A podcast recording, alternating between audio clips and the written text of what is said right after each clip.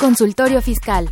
María Concepción González de Chicago dice que hace 12 años Radio. presentó suspensión de actividad. Un programa de Radio UNAM Hay una PTU entonces que se determina. y de la Secretaría de Divulgación y Fomento Editorial de la Facultad de Contaduría y Administración. Si bien es cierto, estamos, hablando- estamos comentando todo lo que tiene que ver con la contabilidad. Tocaremos el tema de las deducciones personales, obviamente, porque no son tan fáciles de aplicar en realidad. Consultorio Fiscal. Radio. Muy buen día, muy buena tarde, perdón. ¿Qué tal? ¿Cómo están todos ustedes? Yo soy Miguel Ángel Martínez Uc Yo soy Susana Mireles. y le damos la más cordial bienvenida a todos ustedes, amigos de Radio Escuchas, a este su programa de consultorio fiscal. Bueno, hoy este, tenemos nuestra segunda parte de estar hablando de lo que son los, los componentes fiscales, que son los CFDIs. Eh, haciendo un pequeño de, este, de, de- un, un- pequeño recordatorio de la vez anterior, hablamos medularmente de lo que son las facturas, eh, electrónicas, sus requisitos, sus componentes, cómo se emiten, de todo eso platicamos. Y para así continuar hablando de este tema, pues bueno, Susana, tenemos una invitada. Claro que sí. Está con nosotros igualmente, eh, igual que la semana pasada, la licenciada en Contaduría Pública y licenciada en Negocios Internacionales, Rocío Elizabeth Leiva Valdés. Bienvenida nuevamente. Muy buena tarde a todos. Gracias, licenciada Susana, licenciado Miguel Ángel. Es para mí un gusto estar nuevamente con ustedes y compartiendo nuevamente información tan importante. Ella es eh, contadora pública, egresada de la Universidad Autónoma del Estado de Morelos, es licenciada en Negocios Internacionales por la- el Instituto Politécnico Nacional en la Escuela Superior de Comercio y Administración, socia directora del despacho Rendón Leiva y Asociados, socia directora en Consultoría Sustentable Bash, SADCB, y miembro de la Comisión Fiscal de la Comisión Gubernamental del Instituto Mexicano de Contadores Públicos. Pues Elizabeth, nuevamente gracias por estar con nosotros apoyándonos en este programa. Gracias, buena tarde. Y también a ustedes amigos, de escuchas, gracias por estar con nosotros.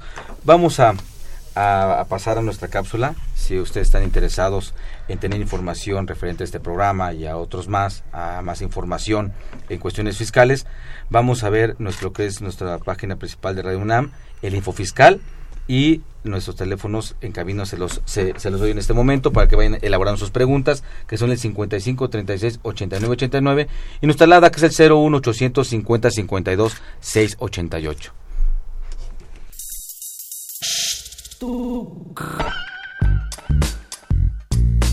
Si estás interesado en este y otros temas de consultorio fiscal, ingresa a tu navegador y escribe Radio UNAM.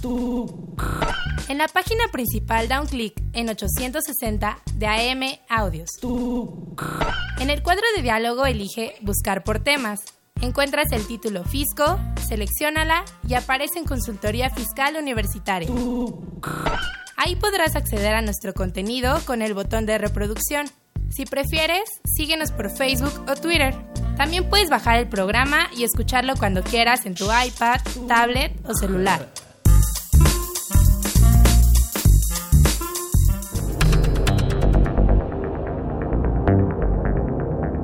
Info Fiscal. 25 de mayo. El Servicio de Administración Tributaria SAT notifica mediante oficio a los contribuyentes a que se refiere el anexo 1 que se han ubicado en el supuesto previsto en el artículo 69b del Código Fiscal de la Federación. Por otro lado, también notifica a los contribuyentes que ejercieron el derecho previsto en el artículo 69b, segundo párrafo del Código, y presentaron información, documentación y argumentos, no desvirtuaron los hechos que les imputan, por lo que se actualiza definitivamente su situación a que se refiere el artículo 69, primer párrafo del mencionado Código. La Secretaría del Trabajo y Previsión Social da a conocer el contrato ley de la industria textil del ramo de la lana con vigencia del 21 de enero de 2017 al 20 de enero de 2019. 31 de mayo. La Secretaría de Hacienda y Crédito Público informa del acuerdo por medio del cual se expide el manual de percepciones de los servidores públicos de las dependencias y entidades de la Administración Pública Federal. La Comisión Nacional Bancaria y de Valores, mediante resolución, modifica las disposiciones de carácter general aplicables a dos entidades, a la de ahorro y crédito popular, organismos de integración, sociedades financieras comunitarias y organismos de integración financiera rural en lo que se refiere a la Ley de Ahorro y Crédito Popular y a las instituciones de crédito. 2 de junio. Como cada semana, la Secretaría de Hacienda da a conocer mediante acuerdo los porcentajes y los montos de estímulo fiscal, así como las cuotas disminuidas del IEPS aplicables a los combustibles por el periodo del 3 al 9 de junio. Info Fiscal.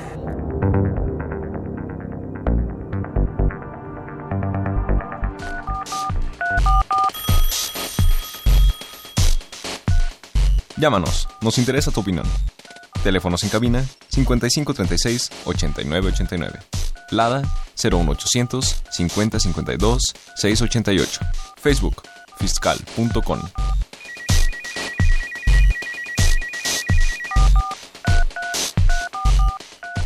Por escuchar, no pagas impuestos. Consultorio Fiscal. Radio. Bien, pues bueno, síganos escuchando, al fin y al cabo no pagamos impuestos por ello. Eh, ¿qué, qué, qué, qué, noticias, no? Más cambios, más cambios, más cambios en, en, en cuestiones de, de, de, de, las, de las partes administrativas de la autoridad fiscal. Pero bueno, continuando con el tema de lo que son los comprobantes eh, fiscales, los CFDIs, pues bueno, eh, retomábamos que la vez anterior platicamos medularmente que es el, principal eje, es el, el, comprobante fiscal digital, es la facturación. Pero también derivado de esto, eh, hay otros comprobantes que se emiten o que se deben de emitir con ciertos requisitos, como son, por ejemplo, la nota de crédito, una nota de cargo. Esos comprobantes, eh, ¿cómo son ahora a través de, lo que son los, los sistemas electrónicos, Elizabeth? Bueno, eh, el SAT eh, definió tres tipos de comprobantes la, para la emisión del CFDI y cada uno de ellos tiene un efecto fiscal diferente que pueden ser generados por el contribuyente, como son el CFDI de ingreso, el de egreso y el de traslado. En el CFDI de ingreso podemos este, mencionar lo que es la factura, eh, los honorarios, los, los comprobantes por factura, por honorarios, por nota de cargo, por donativos, por arrendamiento. En el caso del CFDI de egreso, podemos encontrar lo que son las notas de crédito, las notas de devolución, la nómina eh, CFDI para asimilables. Y en el caso de traslado podemos encontrar lo que es la carta aporte. Eh, sin embargo, en el caso del comprobante de traslado, está, va ligado a la carta aporte, uh -huh. eh, pero eh, digamos que el transportista tiene que emitir su CFDI tipo ingreso por, el, por sus servicios. Porque sí me ha tocado ver que luego los transportistas, eh, en lugar de emitir un comprobante de, de, tipo ingreso por lo que te están cobrando por el flete, claro. eh, te emiten únicamente el CFDI tipo traslado. Y realmente el CFDI tipo traslado no tiene efectos fiscales. Lo el CFDI tipo traslado es únicamente para acreditar la propiedad de claro. una mercancía o de un bien que se traslada por territorio nacional. Entonces, un error muy común es que los transportistas, en lugar de emitir su CFDI tipo ingresos por sus eh, ingresos, por el flete que, ajá, están por el flete que están cobrando, emiten un CFDI tipo traslado, que no tiene efectos fiscales, no es deducible, no es ingreso y eso es un error muy común. De hecho, la regla de miscelánea eh, dice que el CFDI tipo traslado lo tiene que emitir el dueño de la mercancía, que se tras, eh, traslada, se transporta, y puede ser, es el único eh, comprobante que puede ser incluso papel. Ahora, por ejemplo, en, en este caso, eh, si se establece que es el dueño y yo contrato a un, flet, a, a un fletero, el, y el fletero nada más me va a llevar una mercancía de una bodega a mi bodega, pero yo ya lo compré, ya lo pagué, uh -huh. de la mercancía, yo soy el dueño. Yo tengo mi factura. Yo te, sí. De todas maneras tengo que emitir el CFDI tipo traslado pero, porque es mi propiedad. Pero lo hago yo, no el hago. transportista. No, no lo hace. Es correcto, eso es muy importante quién, quién lo emita. Y falta, como comentamos la vez anterior, que pues, el Federal de Caminos lo sepa, ¿no? Y, Por eso y sepa, sepa quién es. ¿no? Y, y, eso es, este, sí, a veces te detienen porque no llevas. Claro. Eh, es, es un error muy común. De hecho, los sistemas administrativos no todos lo emiten porque como los sistemas administrativos, eh, sobre todo cuando estás hablando de sistemas que trabajan a través de módulos, de módulos, este se conecta el, el sistema de emisión de comprobantes con el sistema de contabilidad, etcétera, ¿no? Este, de, dependiendo del tipo de comprobante de que se trate, bancos, etcétera. Entonces, como este no tiene efectos fiscales, pues eso es lo que complica la operación en los sistemas administrativos. Por eso es que a veces no no todos los comprobantes, no todos los contribuyentes los emiten, ¿no? Claro. Los este los los perdón, los los software este los emiten, ¿no? Sí, y también hay, hay, hay, que ver este en el, bueno, contamos también la anterior que tiene mucho que ver el proveedor, ¿no? ¿El proveedor de qué? ¿De CFDI? De, no, no, bueno, de, software, del, ah, sí, sí, sistema. Sí, sí, el, sistema. Sí, no todos los proveedores de software son proveedores de... no son, son proveedores autorizados para la certificación de CFDI. De hecho, es algo que el SAT este, como que ha querido combatir, que, esos intermediarios, pero pues no todos los, los desarrolladores de software han podido obtener la, la, autorización o han querido obtener la autorización para certificar comprobantes digitales, ¿no? Claro. Por todos los requerimientos que esto implica, ¿no? Y, el saber qué otro tipo de comprobantes podríamos estar hablando. Pues ahorita estos son los que la autoridad nos este nos, nos pide que, se haga la, la, emisión, pues este son, son los principales. ¿Habrá algún otro más que nos haga falta mencionar?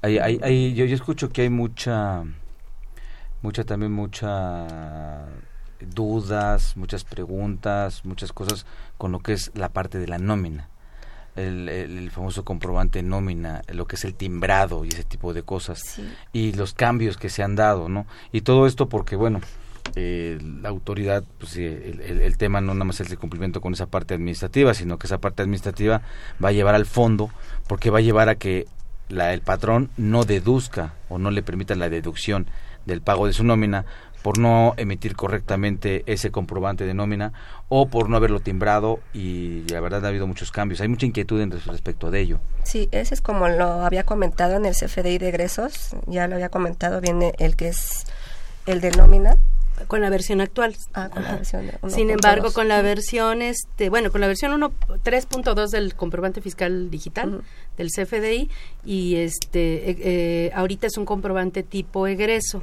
Pero ya cuando entre, cuando empezamos a utilizar la versión 3.3 del comprobante fiscal digital, combinada con el complemento de la nómina que es el 1.2, entonces ya no va a ser un comprobante tipo egreso, ya va a ser un comprobante tipo N, tipo nómina, ¿no? Entonces ahorita, por eso digo que hay muchos eh, cambios. Es, es, lo que las inquietudes que hay ahorita de que si tengo uno, tengo otro, eh, ¿cuál, debo de tener ahorita? ¿Cuál, ¿Cuáles puedo tener? Y en el futuro, ¿cuál es el que debo tener? Ahorita, como bien comentaba la, la maestra, sería el tipo egreso, hasta que la autoridad no nos defina este cuando empezaríamos a trabajar el tipo nómina.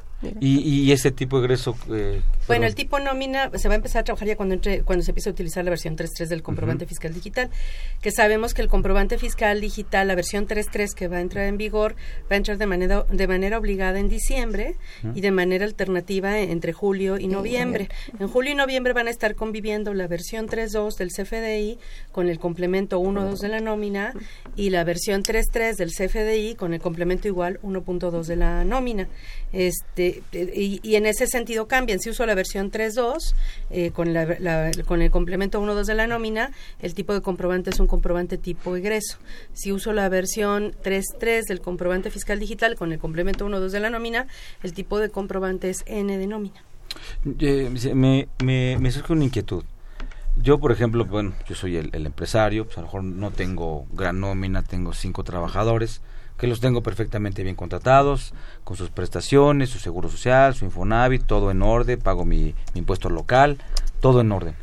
Pero todo esto escucho y, me llama la atención en decir, oye, mi contador, ya sea que tenga pues, mi contador en la empresa o tenga un servicio de, eh, eh, eh, contables externos de, un despacho, ¿cómo puedo yo saber eso del 3.1, el 3.3, el, digo, el 3.3, el 3, o sea, ¿Cómo, cómo, yo pudiera saber todo esto?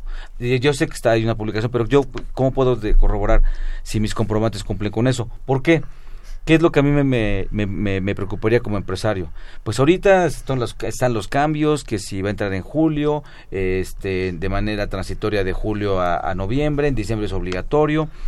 El tema a mí, a mí lo que me preocupa es, previendo hacia, hacia, hacia el futuro, la autoridad va a venir en el futuro a revisarme y evidentemente me va a revisar en el pasado. Si, por ejemplo, estamos hablando que estamos ahorita en el 2017 y viene en el 2021 a revisarme 2017, en donde están todos estos cambios, y yo tengo mis comprobantes, y me dice, no, fíjate que estuvo mal. y a lo mejor ya ni me acuerdo qué pasó en el 2017, ya no tengo el mismo contador, el mismo, desp- el, el mismo despacho y yo no sé, porque finalmente la autoridad me puede decir, oye, no, era la versión 3.3 y no era otra versión, eh, porque me está revisando todo el ejercicio de 2017 y me dice, oye, de julio era obligatorio. O sea, yo, yo como empresario, ¿cómo, me puedo este, eh, sustentar ahorita para prever una revisión del futuro respecto de todos estos cambios que se están dando? ¿no? Bueno, pues más que nada, digo, la ayuda con el, con el contador es, es elemental y también, pues más que nada, la confianza que se le debe de tener al PAC, ya que el PAC es el que debe de tener este tipo de... Otra vez, para el efecto de nuestros amigos radioescuchas lo- lo- de- con los acrónimos, el PAC, ¿qué sería el, el proveedor PAC? autorizado de- para certificar Ah, los, los FDIs es el que debe de tener eh, en consideración cuáles son los requerimientos que nos pide la autoridad, las fechas para la implementación de los nuevos este, complementos y los requerimientos que nos pida la autoridad. Entonces, cuando nosotros tenemos un proveedor autorizado, él es el que debe de tener conocimiento de, de las fechas en las que debe de, de- de marcarse esto en el, en el programa. Pero yo soy muy desconfiado. Y bueno, firmé, te- tengo al, al- al- al- a mi proveedor, tengo todo eso. Pero yo no sé si realmente ese proveedor, o sea, me lo está diciendo. Ahora, si él va a responder cuando venga la autoridad y lo hizo mal, porque estamos con suposiciones de que él debe de saberlo. Pero no sé, en el contrato se establece algo, cómo lo contrato, se, se firma alguna cuestión de responsabilidad. Si algo está mal, él será responsable o las multas las pago yo y todo lo tengo que pagar yo. Que en un principio yo soy yo soy el empresario, soy yo, yo, yo soy el contribuyente. La autoridad me va a cobrar a mí, no al, no al proveedor. Él tendrá alguna responsabilidad, tiene algunas sanciones, tiene algo. Bueno, pues más que nada la autorización el del PAC la tiene este por medio de, de la- del SAT.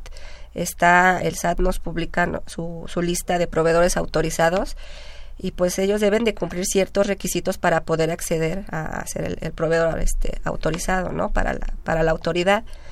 Este podemos establecer ciertos contratos con el PAC, estoy, estoy de acuerdo en eso.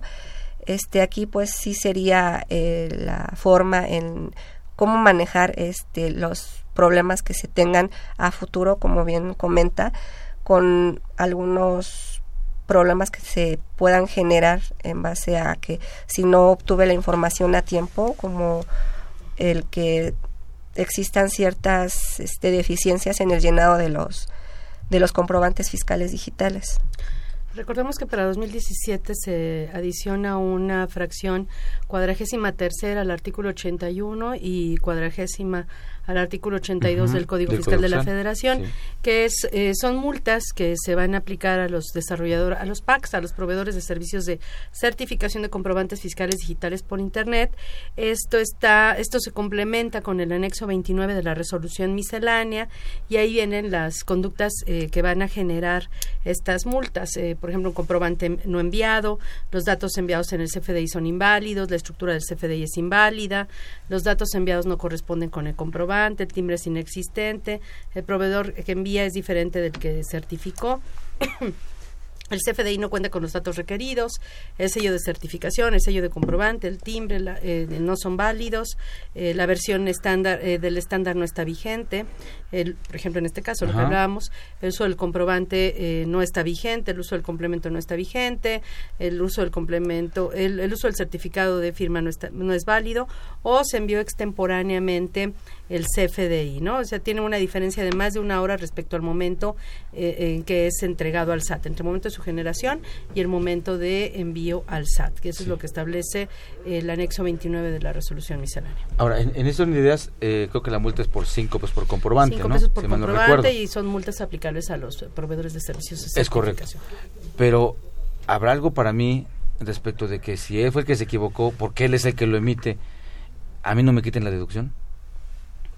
Pues Porque, tendrías que, si, si ya está la lista de, de errores que son eh, asociados, o, so- o sea, se, ¿cómo se llama? Se, son errores que se, que se le, eh, que consideran que los desarrolla el PAC, que los realiza el PAC, pues no tienen por qué afectarte a ti en cuanto a la deducción. Tú cumpliste, entonces tendrían que exonerarte necesariamente. porque no hay ninguna disposición que me, es lo que único que, es lo único que protege digamos, al usuario respecto al PAC, esta lista de errores que se atribuyen al PAC y que no son atribuibles al, al, emisor, ¿no? Bueno, claro que este teoría algunos pueden derivar de conductas de él, pero el PAC las tuvo que haber detectado porque ese es precisamente eh, lo que consiste su labor de certificación. Parte de su función.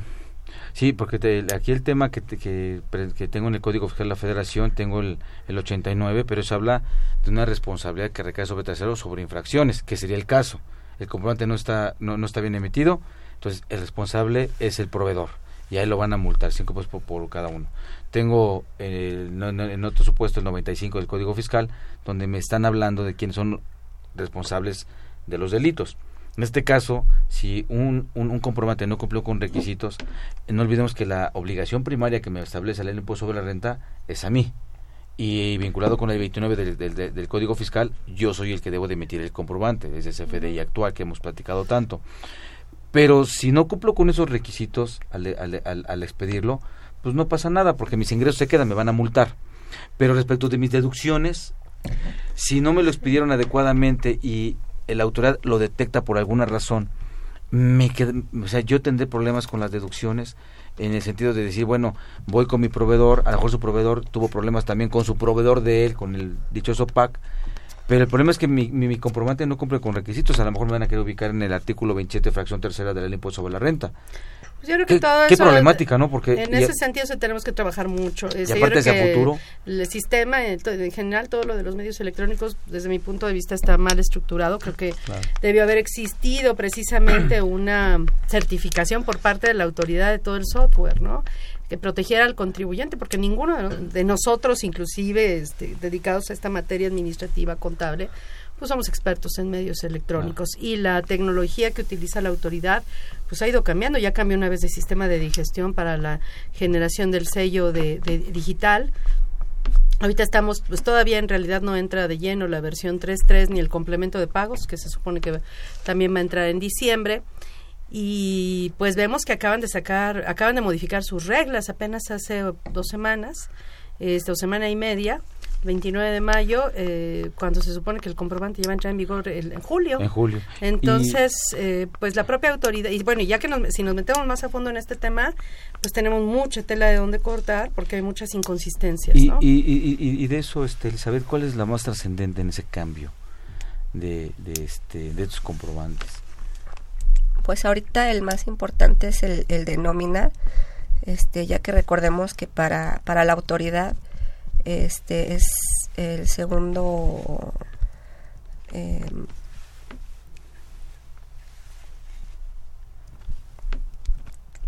sí perdón.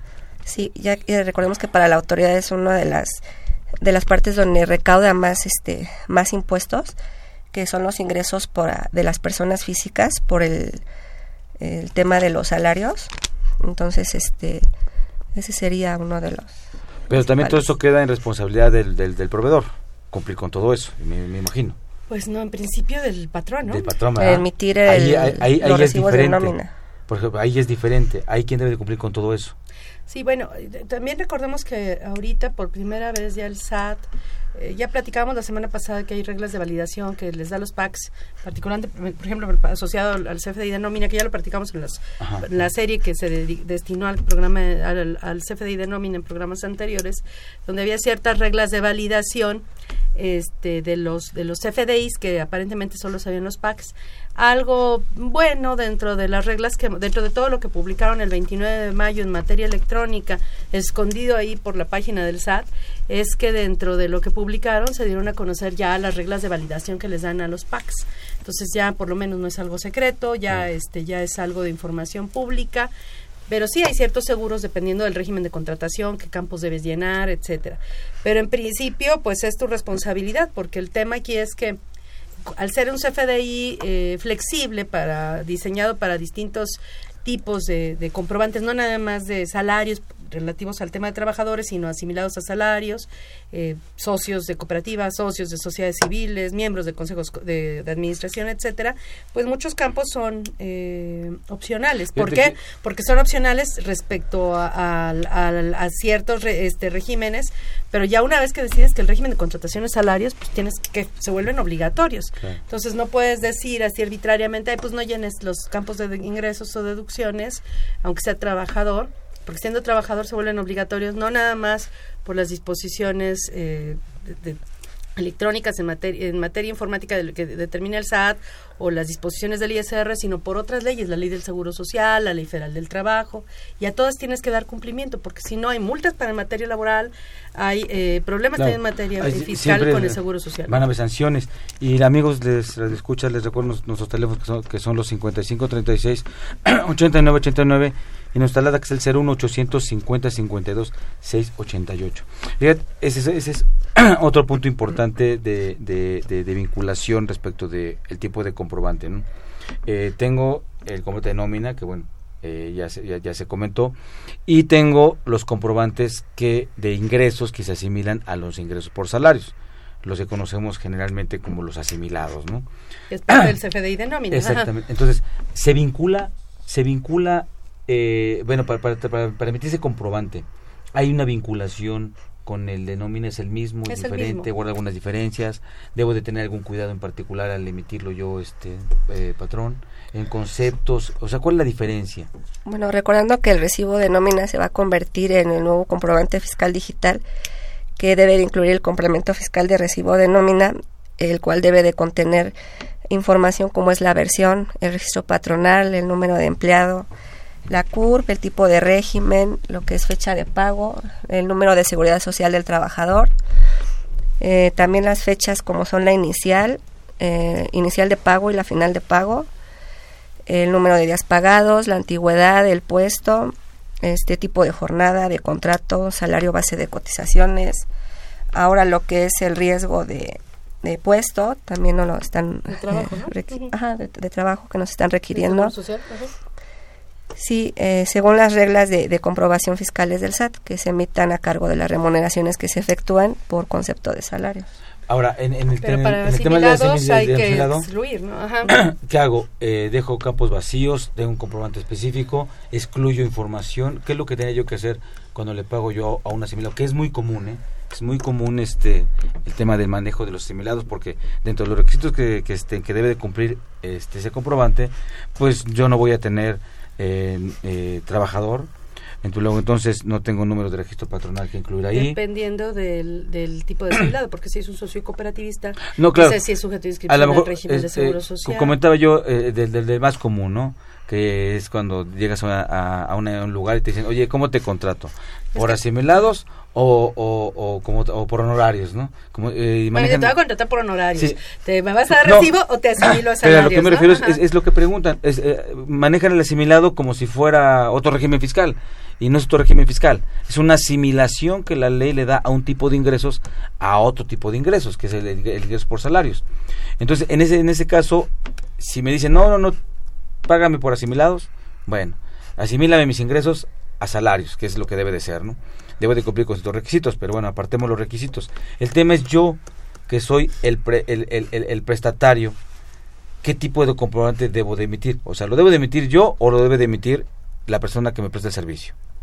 En el caso de asimilado lo tiene que emitir la persona que está prestando los servicios. Lo emite, o sea, en, el, en, el caso del asimilado salarios. En el caso de asimilados salarios, pues es el, el, todo el capítulo de salarios, ya sea trabajadores o asimilados, se regulan en el capítulo de salarios del título cuarto de la ley del ISR y quien emite el comprobante es el prestatario del, del servicio, el cliente. Es el mismo comprobante, pues te decía, es un comprobante flexible que se utiliza tanto para trabajadores como para honorarios y miembros del consejo, honorarios y, salarios. Lo que, eh, precisamente a eso me refería con las reglas de validación. como es en los campos, eh, eh, digamos, el diseño del comprobante se hace con base en el anexo, este, bueno, en el anexo 20 más el complemento de nómina, que es un, que son todo, todo lo estándar informático está dentro de la página del SAT y eh, obviamente hay muchos muchos campos flexibles. Entonces eh, en principio eh, pues hasta las percepciones y las, las, deducciones son flexibles. Pero en ese sentido pues tú tú como emisor del, del CFDI de, de salarios o asimilado a salarios que ubicamos bajo el nombre genérico de CFDI de nómina por abreviar este, tú como emisor tienes que seleccionar qué campos eh, debes llenar. El problema es aquí que en el pasado hay muchos desarrolladores de software que cometen errores, no respetan eh, los estándares informáticos del SAT. A mí me ocurrió con algún eh, socio de alguna sociedad civil que lo querían obligar a poner la clase de riesgo en el seguro social sin ni siquiera tener número de seguridad social patronal ni el ni el socio. Era un error de programación del desarrollador del software pero teóricamente ahorita todo esto está tratando de solucionarse con esas reglas de validación que te decía yo que publicaron hace una semana eh, en la página del SAT. Eso es muy delicado porque eh, independientemente del tema de la deducción y todo eso, puede marcar obligaciones nuevas. Sí, por eso es, si yo no lo lleno adecuado, Yo no lo lleno adecuadamente o el sistema no me permite llenarlo adecuadamente y yo de alguna forma pues tengo que emitirlo porque tengo el pago y tengo muchas cosas y la justificación del gasto y, una serie de, requisitos con cuales cumplir, tengo que, cumplir y el mismo software, el mismo sistema no me lo permite o el desarrollador lo hizo inadecuadamente como en el caso Por eso, para eso son las reglas de validación. El problema es que eh, apenas les dieron a conocer hace 10 días. Uno, dos, eh, hay que validar que las reglas de validación sean correctas, porque ahora, por ejemplo, te dicen, si tu régimen de contratación es entre el número uno y el número ocho, debes tener tales o cuales datos este llenos etcétera que es precisamente con los datos que te están los que te están obligando de alguna manera. No obstante que el estándar informático como está planteado en la página del SAT plantea que muchos campos son opcionales pero ya a la hora de la hora se vuelven obligatorios dependiendo del régimen de contratación. Entonces hay que validar este que no nos asocien obligaciones adicionales con estas reglas de validación que apenas nos acaban de dar a conocer hace 10 días a través de la página del SAT en el eh, sitio de internet. Sí, amigos, este, vean que eh, el tema de asimilados contiene, bueno, son muchas, son seis, siete fracciones que establece la, ley, el artículo 94, y bueno, vamos a continuar hablando de algunos otros que también son asimilados, que son muy comunes, después de una pausa.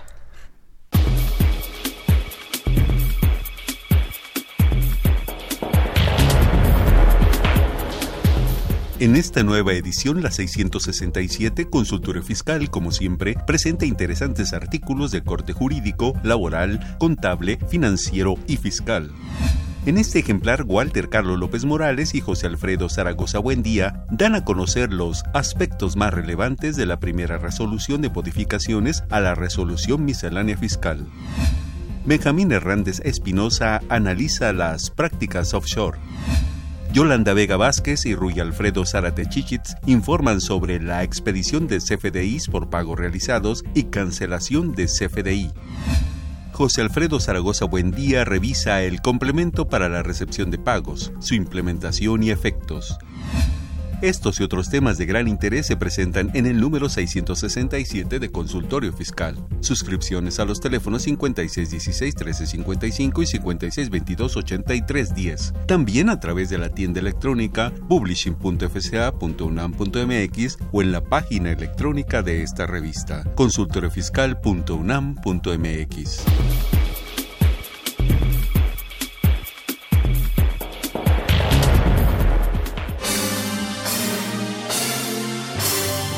Impuesto en la historia.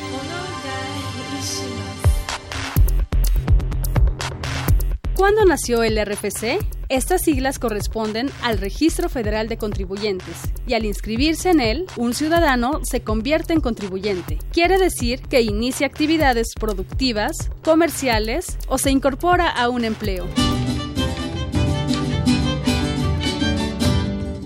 Antonio López de Santana en su decreto 2221, con fecha del 15 de noviembre de 1841, que estableció los principios para el control de causantes.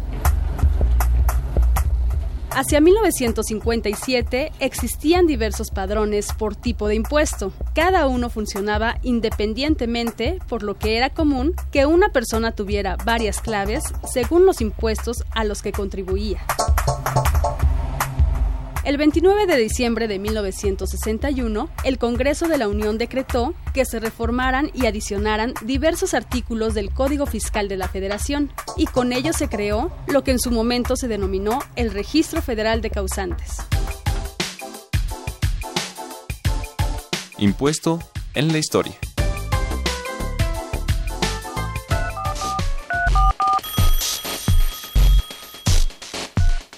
Llámanos, nos interesa tu opinión.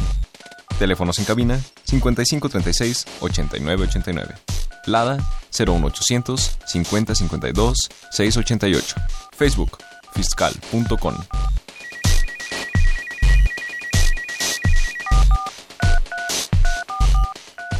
Por escuchar, no pagas impuestos. Consultorio Fiscal. Radio. Bien, gracias por estar con nosotros, amigos, amigos de escuchas. Pues bueno, tenemos una pregunta. Tenemos una pregunta del día de hoy que nos hace favor de llamarnos Elizabeth Garduño, de Cojimalpa. Ella pregunta, ¿la obligación del complemento de nómina en el tema de subcontratación se movió o tuvo algún cambio de abril a julio?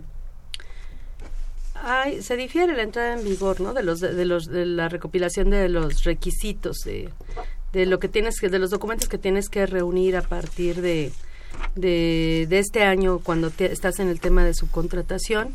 Sí se difirió la entrada en vigor, eh, fue precisamente a través de la primera resolución de, eh, de modificaciones a la resolución miscelánea. En un momento les doy la fecha exacta para no tener la regla que hace referencia a esto, ¿no? Mientras me permiten eh, buscarla, ¿no?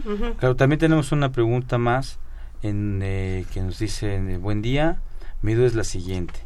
Con la nueva opción de cancelación de XML, si un proveedor me manda la solicitud de cancelación de CFDI, pero la página del SAT no funciona más de 72 horas, ¿qué puedo hacer para que no me cancelen la factura?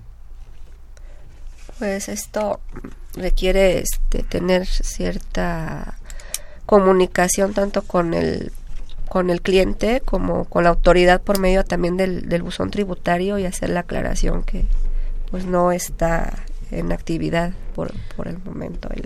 Aunque ahí creo que hay una confusión respecto a las 72 horas, ¿no? no sé por qué mencionó 72 horas. Las 72 horas es, es, digamos, a partir de la emisión del comprobante tiene 72 horas para cancelar el comprobante sin pedirle permiso a nadie. Este, ya pasando las 72 horas, entonces forzosamente tienes que eh, pedir autorización, o yo creo que por eso lo relaciono con las 72 horas. La relación de las 72 horas. Parecía que, fuera que tienes 72 para cancelar y no. Si tienes las primeras 72 para cancelar sin pedir permiso. Después puedes cancelar pero tienes ya que comunicarte de buzón a buzón eh, con tu cliente para decirle, oye, te voy a cancelar, y que esto ya sabemos que va a entrar en vigor a partir del 2018, ¿no? Muy bien. También nos habló Blanca Pavón, gracias, del Estado de México. Ella pregunta, ¿un cliente puede exigirme un comprobante con la versión 3.3 en el mes de julio? No. No, sería hasta que a partir del 1 de diciembre de 2017. Claro, entonces me lo puede pedir, pero no exigírmelo. No. Yo puedo dárselo en base a la versión 3.3 o dárselo en la versión que es la 3.1. 3.2. perdón. De hecho, ahorita no me pueden exigir ni el complemento de pagos tampoco, ¿no? Hasta, hasta diciembre en todo caso. Y vamos a ver si es cierto que entra en vigor en diciembre, porque pues está todo... la verdad es que eh, se está analizando en muchos grupos de estudio de, con el SAT y están definiendo realmente todavía cómo, cómo, sí, cómo, cómo va a quedar y, y cuándo se va a emitir inclusive, ¿no? Muy bien. También Blanca nos pregunta, hacemos pagos en parcialidades a un proveedor, pero el PAC no emite comprobantes en parcialidades, por lo que eh, entramos a la página del SAT a generar comprobantes con pago en parcialidades.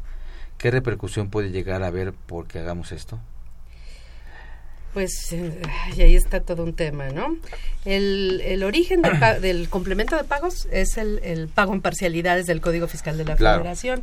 En teoría, pues el complemento de pagos iba a entrar en vigor ya pues, desde no sé cuánto, ¿no? Entonces, y es lo que es lo que ahorita sustenta el pago en parcialidades.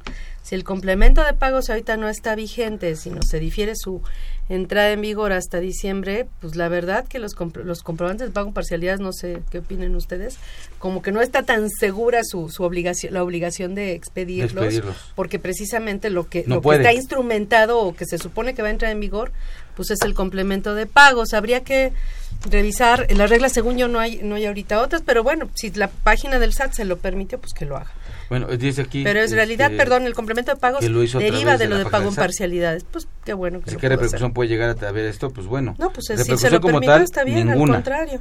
Ninguna porque se lo permitió y de alguna forma está expidiendo el comprobante. Cuando es revisada va a tener los comprobantes y la acumulación del ingreso. Así es. Entonces, en principio no le veríamos ningún problema. Y derivado de que si, eh, si para efectos de que yo uso el proveedor no está todavía autorizado el, el tema de la emisión de, del comprobante por pago en parcialidades, pues bueno, hay una imposibilidad práctica de poder de poderlo emitir. Pero si la página del SAT se lo permitió, lo que pasa es que el desarrollador lo más seguro es que no tenga desarrollado, valga la redundancia, la opción de hacer comprobantes de pago en parcialidades. Entonces, este, no lo, no lo tiene, pero no, este, no es que no, se, no es que se lo hayan autorizado, no simplemente no lo ha hecho. Este, yo creo que en este caso, pues sí, lo que realmente va a venir a sustituir todo esto pues es el complemento de pago. Si en la medida en que se esté, si se supone que entre en vigor va a entrar en vigor en julio, eh, pues quedan en, duda las disposiciones relativas a lo que había antes del, del, complemento de pago. Claro. Bueno, pues esas son las preguntas. Muchas gracias a todos. Teníamos una pregunta de la semana pasada, sí, ¿no? Había un tema respecto que no de, que aclaramos perfectamente, ¿no? De, lugar expedición en un, yo comprobante en donde hay lugares de expedición. ¿Qué se pone? ¿Qué le debo de poner? ¿Cómo debo llenar ese campo, no? Si es la versión 3.2 del comprobante, es un campo de uso libre, de, de, texto, entonces le pueden poner lo que quieran este pues con que pongan pues el municipio y en todo caso el estado este ya con la entidad federativa con eso sería suficiente no es la versión 3.3 que va a entrar en vigor en julio de manera alternativa no obligatoria.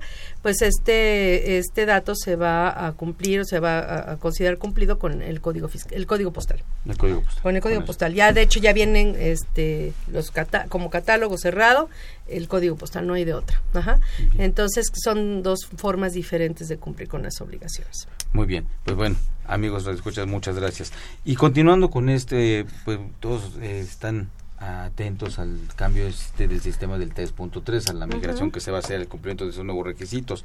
¿Cuáles serían los principales cuidados o atenciones que había que tener sobre este nuevo sistema, Elizabeth?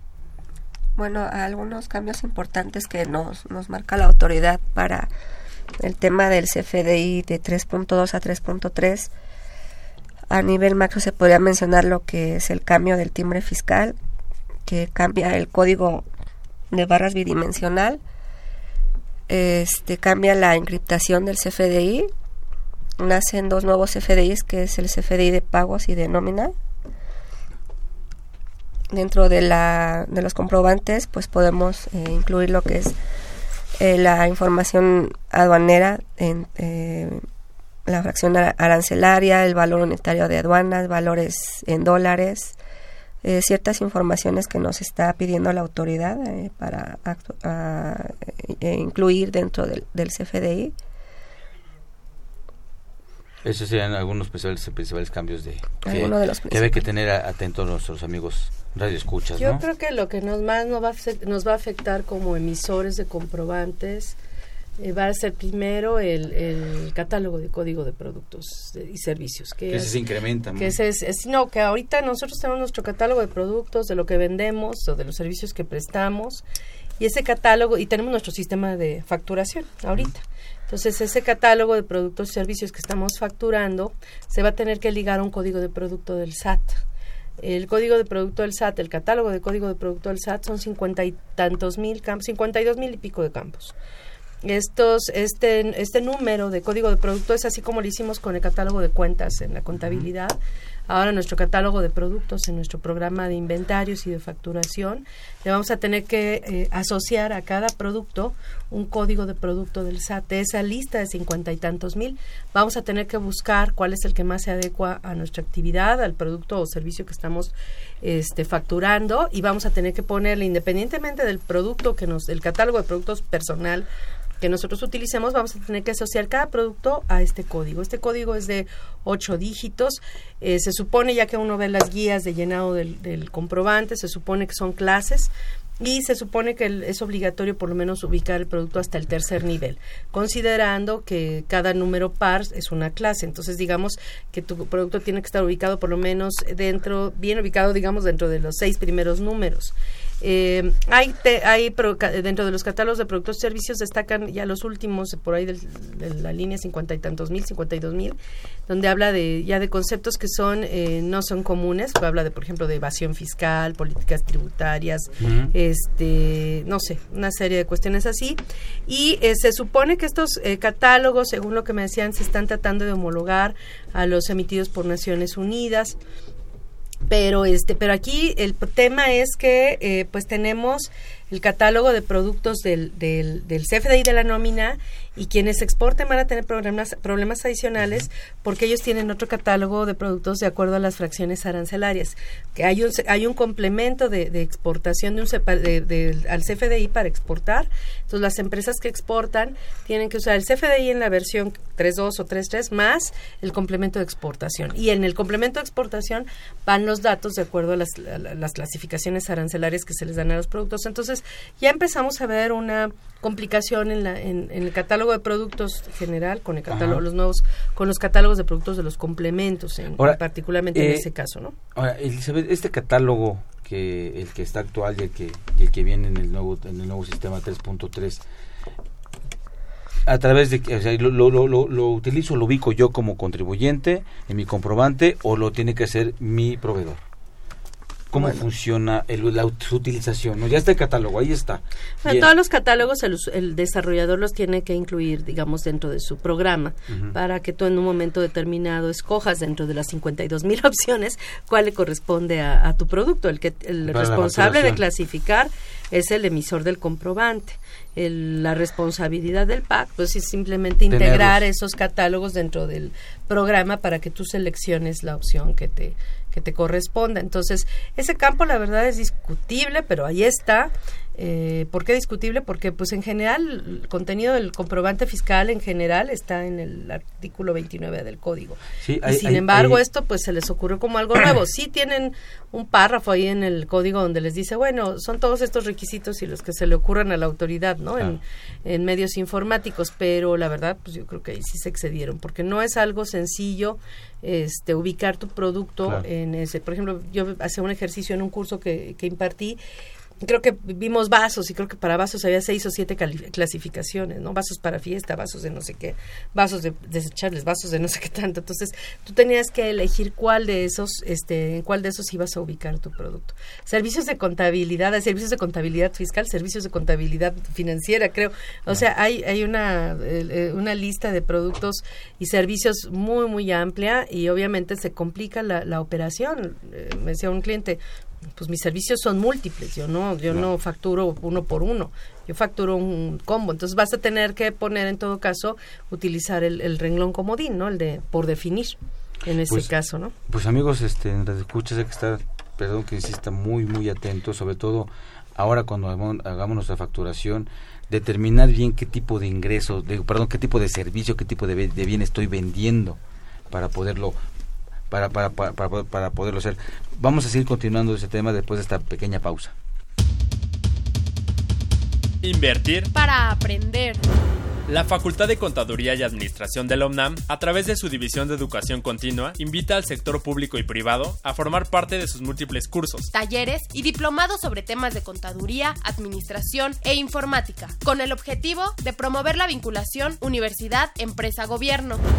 Así que ya lo sabes, prepárate en Liverpool 66, Colonia Juárez, Distrito Federal. Informes 5533-1617 y 5533-1618. O si lo prefieres ingresa a la página dec.fca.unam.mx.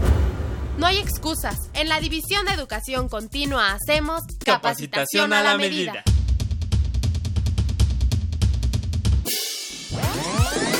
Los invitamos a que nos vean en la radio y nos escuchen por televisión. Consultorio Fiscal, Radio y Televisión. En el 860 de AM y en la barra de Mirador Universitario CUAE. Abordamos los temas de tu interés como impuestos sobre la renta, declaraciones, testamentos, pensiones, seguridad social, estímulos fiscales, discrepancia fiscal, régimen de incorporación fiscal, entre otros temas. Con destacados especialistas en la materia. Los miércoles por Radio UNAM. Los jueves por internet. Y los sábados por TV UNAM. Véanos en la radio. Escúchenos por televisión. Consultorio Fiscal. Radio. Bien, Seguimos este, aquí hablando del tema de los comprobantes fiscales y la verdad, eh, ahorita en esta pausa estamos comentando algunas cuestiones adicionales que, híjole, de verdad hay que tener muchísimo más cuidado, no nada más con lo, lo platicado, porque hay otras cuestiones eh, en función de que el comprobante al vincularse con la contabilidad Ahí, ahí, ahí, hay otras cuestiones muy muy relevantes, ¿no, maestra Sana? Sí, eh, bueno, de hecho, otro de los campos nuevos que va a tener el comprobante que afecta, que bueno, obviamente lo tiene que llenar el receptor, pero se lo tiene que preguntar al, digo, el emisor, pero se lo tiene que preguntar al receptor es qué uso le va a dar al comprobante y viene un catálogo de usos que le vayas a dar al comprobante. Eh, básicamente dice gastos, compras, eh, ¿cómo se llama? Dice eh, inversiones con un desglose de inversiones, deducciones personales y por definir. Entonces, quien vaya a adquirir tiene que solicitar, tiene que decir en qué va a utilizar, qué tipo de deducción le va a generar el, el, comprobante al, este, para que el emisor se lo ponga al momento de, de generarlo. Entonces, ese va a ser una de las cosas nuevas en ese, en ese sentido, que va a ser complicada, ¿no? Por otro lado, hablando de la vinculación con la contabilidad, eh, este año hay que recordar que... O sea, que si voy a una farmacia y compro un irrigador, tengo que decir para qué es. Sí, sí. si es deducción personal o si es gasto, o si es compra o qué es. Ya. Entre otras, y si es para mi abuelita, ¿no? También tengo que decir eso pues ahí podría ser deducción. Este, pero, pero no, en la farmacia no. Tendría que ser en el hospital en todo caso, ¿no? pero este, no, pero sí tienes que decir qué uso le vas a dar al comprobante. Ese va a ser un problema. Yo creo que pues eh, en vía de mientras los, los emisores tienen que ir poniéndose en contacto con sus clientes para que les vayan diciendo más o menos qué, qué uso les van a dar comprobante, comprobante. Ir, ir codificando los productos que facturan, etcétera, ¿no? Y otro tema también importante es eh, que con la este año se modificó el anexo. Ahora, aquí me resulta una cuestión interesante en función de ese catálogo. Ajá. Ese catálogo Creo que van a, no sé si sea ya demasiado pesimista mi punto de vista, pero ese catálogo lo va a hacer mi proveedor. No, bueno, el catálogo de, que de, en, un supuesto, en un supuesto que el, catálogo ya está. sí, ese lo hizo el SAT. Y quien lo va a clasificar va a ser mi proveedor, quien me está vendiendo. Él te lo va a dar, él te lo va a ah, ya hablando de tu proveedor de venta. Va a ser un proveedor. Sí. Entonces, él, él, él, él, va a clasificar. Pero él va a clasificar lo que me está vendiendo. Sí. Pero el uso que te le vas a dar, tú lo tienes que El uso hacia el comprobante, yo lo tengo que, que, que determinar. Pero aquí hay, aquí se me, se, me establece, se, me, se me viene a la mente una, una cuestión que hoy día está pasando cuando la autoridad revisa los comprobantes y se quiere meter con lo que es la estricta indispensabilidad del gasto, en atento al, a la fracción primera del artículo 27 de la ley impuesto sobre la renta. En este caso, pues tiene que va vinculado con lo que es mi objeto social. En el caso de las personas morales, que se vincula con lo que son mis actas, mi, mi acta corporativa. En este de ideas, si eso no, si eso no cuadra, porque no estoy de acuerdo con, con cómo lo clasificó si es un gasto, una compra. No, para, ah, mí sí, pero el, el, tipo de producto, me explico, el producto. Que puedan decir que la codificación que le atribuyeron aparentemente no está Por ejemplo, asociada yo digo, este es un brazo y, él me pone no micrófono, no, pues nada más se fue el brazo. yo creo que digo, no sé qué usos le vaya a dar la autoridad a todo esto, obviamente fiscalizador, seguramente tiene que ver con determinar la estricta indispensabilidad por giro y seguramente, y ahí el problema es que nuestro catálogo de actividades esté bien, eh, estemos bien este, clasificados en el RFC, ¿no? Y el otro tema es, eh, ¿cómo se llama? Que seguramente con, con base en ello va a ir determinando precios de transferencia, precios de mercado a nivel nacional, que no tenemos bases de datos para poder determinar si el precio de el que estamos operando es de mercado, que, se supone que todas las operaciones siempre nos vamos a que está mal, o sea, es absurdo, este y yo creo que ahí sí este seguramente está supongo le van a dar ese uso, ¿no? Porque es una y me imagino que va más que va, va, a ir más enfocado a empresas que son para efectos este que le quieren dar partes relacionadas que son las dos residentes en México. Ajá. En el país, yo creo que es donde van a, les van a funcionar esas bases que van a ir determinando la autoridad. Toda vez que va a tener los precios de los de todas las operaciones que se puedan hacer por todos los contribuyentes del país, va a tener los precios y va a poder determinar algunas, cuestión, algunas cuestiones de los precios, sobre todo en lo que son operaciones entre partes relacionadas, que es por dos residentes en, en el país, ¿no? Porque bueno, Así a lo mejor opinión y sería otro tema, pero el 179 de la ley por la renta se refiere a partes relacionadas cuando uno de ellas es residente en el extranjero, ¿no? Así y es. es donde van dirigidas todas las bases de datos que se tienen de... y falta información nacional y yo creo que Y esta se falta, va a, integrar con estas con estas este con estas nuevas obligaciones creo que Elizabeth ya nos hizo favor de, de encontrar la regla de- en la que se marca hasta qué fecha se difiere lo de las obligaciones de obtener los datos de en la materia de subcontratación que hay que pedirle CFDIs de nóminas y declaraciones y no sé qué a la presto- a la persona que le preste este servicio no Sí. cómo se va a cumplir con esta obligación Aquí en la regla 3.31.44 nos establece que es a partir del mes de julio de- del mismo año. De este año. El aplicativo informativo que dará a conocer el portal del SAT. a ver si es cierto que está listo Y eso todavía no está. Pues yo no sé, yo no he entrado para validarlo, pero se supone que a partir de julio y de se va y qué información se va a entregar porque la obligación nace en enero, ¿no? Sí, claro. Es desde enero toda la información hasta La de informa- enero a de enero a julio, ajá, y subsecuentes para en relación con la subcontratación laboral en términos de la Ley Federal del Trabajo. Ah, perfecto. Pues sí se la difirió la para la persona que hizo esa hizo esa pregunta, ¿no? Entonces Aquí entrarían también otras, eh, todo lo que está en el esquema que manejan del outsourcing. sí, que lo bueno, le, le conocemos con el nombre genérico de outsourcing, pero la de Ujú. subcontratación. Es lo que la, la, la la la subcontratación van a tener que tener, aparte de dar más información, si de por sí por el derivado de la reforma fiscal están eh, eh, incómodos por la información que tiene que presentar tanto la autoridad como sus clientes, esta es una información adicional que también tienen que dar ellos. Sí, claro. El, eh, al- al- ¿Alguna otra consideración importante? Porque bueno, ya ven que el tiempo se nos va yendo. Y este, alguna consideración importante de este nuevo sistema 3.3. Bueno, que de- te decía de la integración con la contabilidad. Bueno, hay, hay dos, dos temas ahí con la integración de la contabilidad. Uno, el método de pago. El catálogo de, de métodos de pago del CFDI 3.3 no coincide con el catálogo, sigue sin coincidir con el catálogo de métodos de pagos de la contabilidad. Nos referimos a... Ah, pago, efectivo, tarjeta, a cheque, transferencia, todo eso. Eh, hay una lista para el, el CFDI Claro. 3.3 y sigue existiendo otra lista para la contabilidad, no son iguales, ¿no? Uno, dos, un gran cambio que hubo en 2017 para la contabilidad y que pasó como desapercibido es que a partir de este año en las pólizas de ingresos, no nada más en las pólizas de egresos, vamos a tener que poner de qué cuenta salió el dinero, a qué cuenta llegó el dinero, si es cheque, si es transferencia, eh, cuál es el RFC del que me dio el dinero, cuál es el RFC del que recibe el dinero, qué moneda, qué tipo de cambio, eh, qué fecha, etcétera. Este, y esos, esos datos, pues se supone, no han dicho a partir de cuándo, pero ya está en, en el anexo técnico de la contabilidad, ya está en la página del SAT como si ya se tuviera que aplicar, no hay una fecha cierta de cuándo se va a tener que aplicar. Ahorita hay dos anexos técnicos, uno dice que sí va y otro dice que no va, no dice cuándo entra en vigor el nuevo anexo técnico. Teóricamente debería ser con el complemento de pagos, Claro. pero no lo han aclarado. Pero sí, en la contabilidad, las pólizas van a cambiar a partir de que, este, creo yo, o sea, cambian ya la voz de ya, pero supongo yo que va a estar asociado también a la entrada en vigor del complemento de pagos para poder obtener esta información, si no, no vas a poder llenar esta información. No la tenemos ahorita. Claro.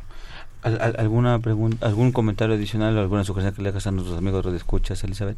Pues ahorita solamente estar al pendiente al primero de diciembre del presente año para ver qué cambios nos, nos marca la autoridad en O sea- cuanto a la versión 3.3 del CFDI. O sea que aún cuando a partir del 1 de julio puedo usar los dos, evidentemente pueden seguir habiendo modificaciones hasta el momento que sea obligatorio. Saber ¿no? si va a entrar en vigor esta nueva versión. ¿Y cuál, es, cuál va a ser el que va a entrar en vigor? Porque hay inconsistencias. El comprobante trae datos que eh, son opcionales y en la contabilidad son obligatorios o al revés. Claro. Entonces, eh, pues esas inconsistencias son las que van a generar muchos problemas Claro, pues- ya al operar todo esto. Bueno, pues a lo mejor opinión, amigo de escuchas, este, y, y- y es importante que, que también eh, veamos hacia otro escenario, ¿no? Esto es, esto es delicado porque son los comprobantes que yo expido y los comprobantes que yo tengo para deducción, pero también veamos desde el punto de vista de seguridad jurídica, desde el punto de vista de, la importancia, porque tanto mis ingresos como mis deducciones, donde van toda esta información que hemos platicado y otros programas más que se han dedicado al, al ver el tema de los comprobantes, eh, bueno, tiene que ver con lo que es mi base de impuesto, con el elemento base que es un elemento de contribución y eso es de aplicación estricta y no tengo seguridad, no tengo certeza, donde la autoridad a la luz de todos estos cambios puede modificar eh, la base, puede modificar todo eso. También volteemos un poquito hacia allá, hacia ver la repercusión porque, pues bueno, ahí tendríamos, eh, creo yo, muchos elementos de defensa muchísimos elementos de defensa cuando la autoridad de una manera eh, pues no digamos abusiva pero eh, se apersone y diga no cumpliste con ello, no cumpliste con lo otro, que ya vieron que muchas cosas están escondidas en la página del sistema de admisión tributaria. No todo está publicado en el Día Oficial de la Federación, ni vía, ni, ni, vía reglas misceláneas, ni siquiera está en los reglamentos o en, o, en el propio Código Fiscal o en la propia ley, ¿no? Y esto, pues bueno, sí conlleva, a lo mejor opinión, a una inseguridad jurídica total para todos para todos los contribuyentes. También volteemos a ver esa parte de, de lo que es el tema de los FDIs.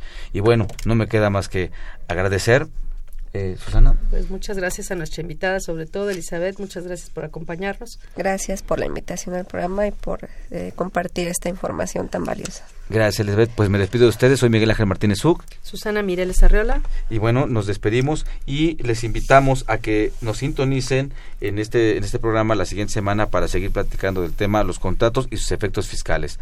Agradecemos a nuestros invitados por acompañarnos. Esta fue una producción de Radio UNAM. En los controles técnicos, Humberto Sánchez Castrejón. En la producción por parte de la Secretaría de Divulgación y Fomento Editorial de la Facultad de Control y Administración, Nezahualcóyotl Jarac, Alma Villegas, Tania Linares, Miriam Alejandra Jiménez, Juan Flanders, Juan Carlos Serrano, Guillermo Robledo eh, Venegas y Edgar López. Yo soy Miguel Ángel Martínez Zuc, me despido de ustedes, que tengan ustedes una excelente tarde. Hasta la próxima amigos. Consultorio Fiscal, un programa de Radio UNAM y de la Secretaría de Divulgación y Fomento Editorial de la Facultad de Contaduría y Administración. Consultorio Fiscal Radio.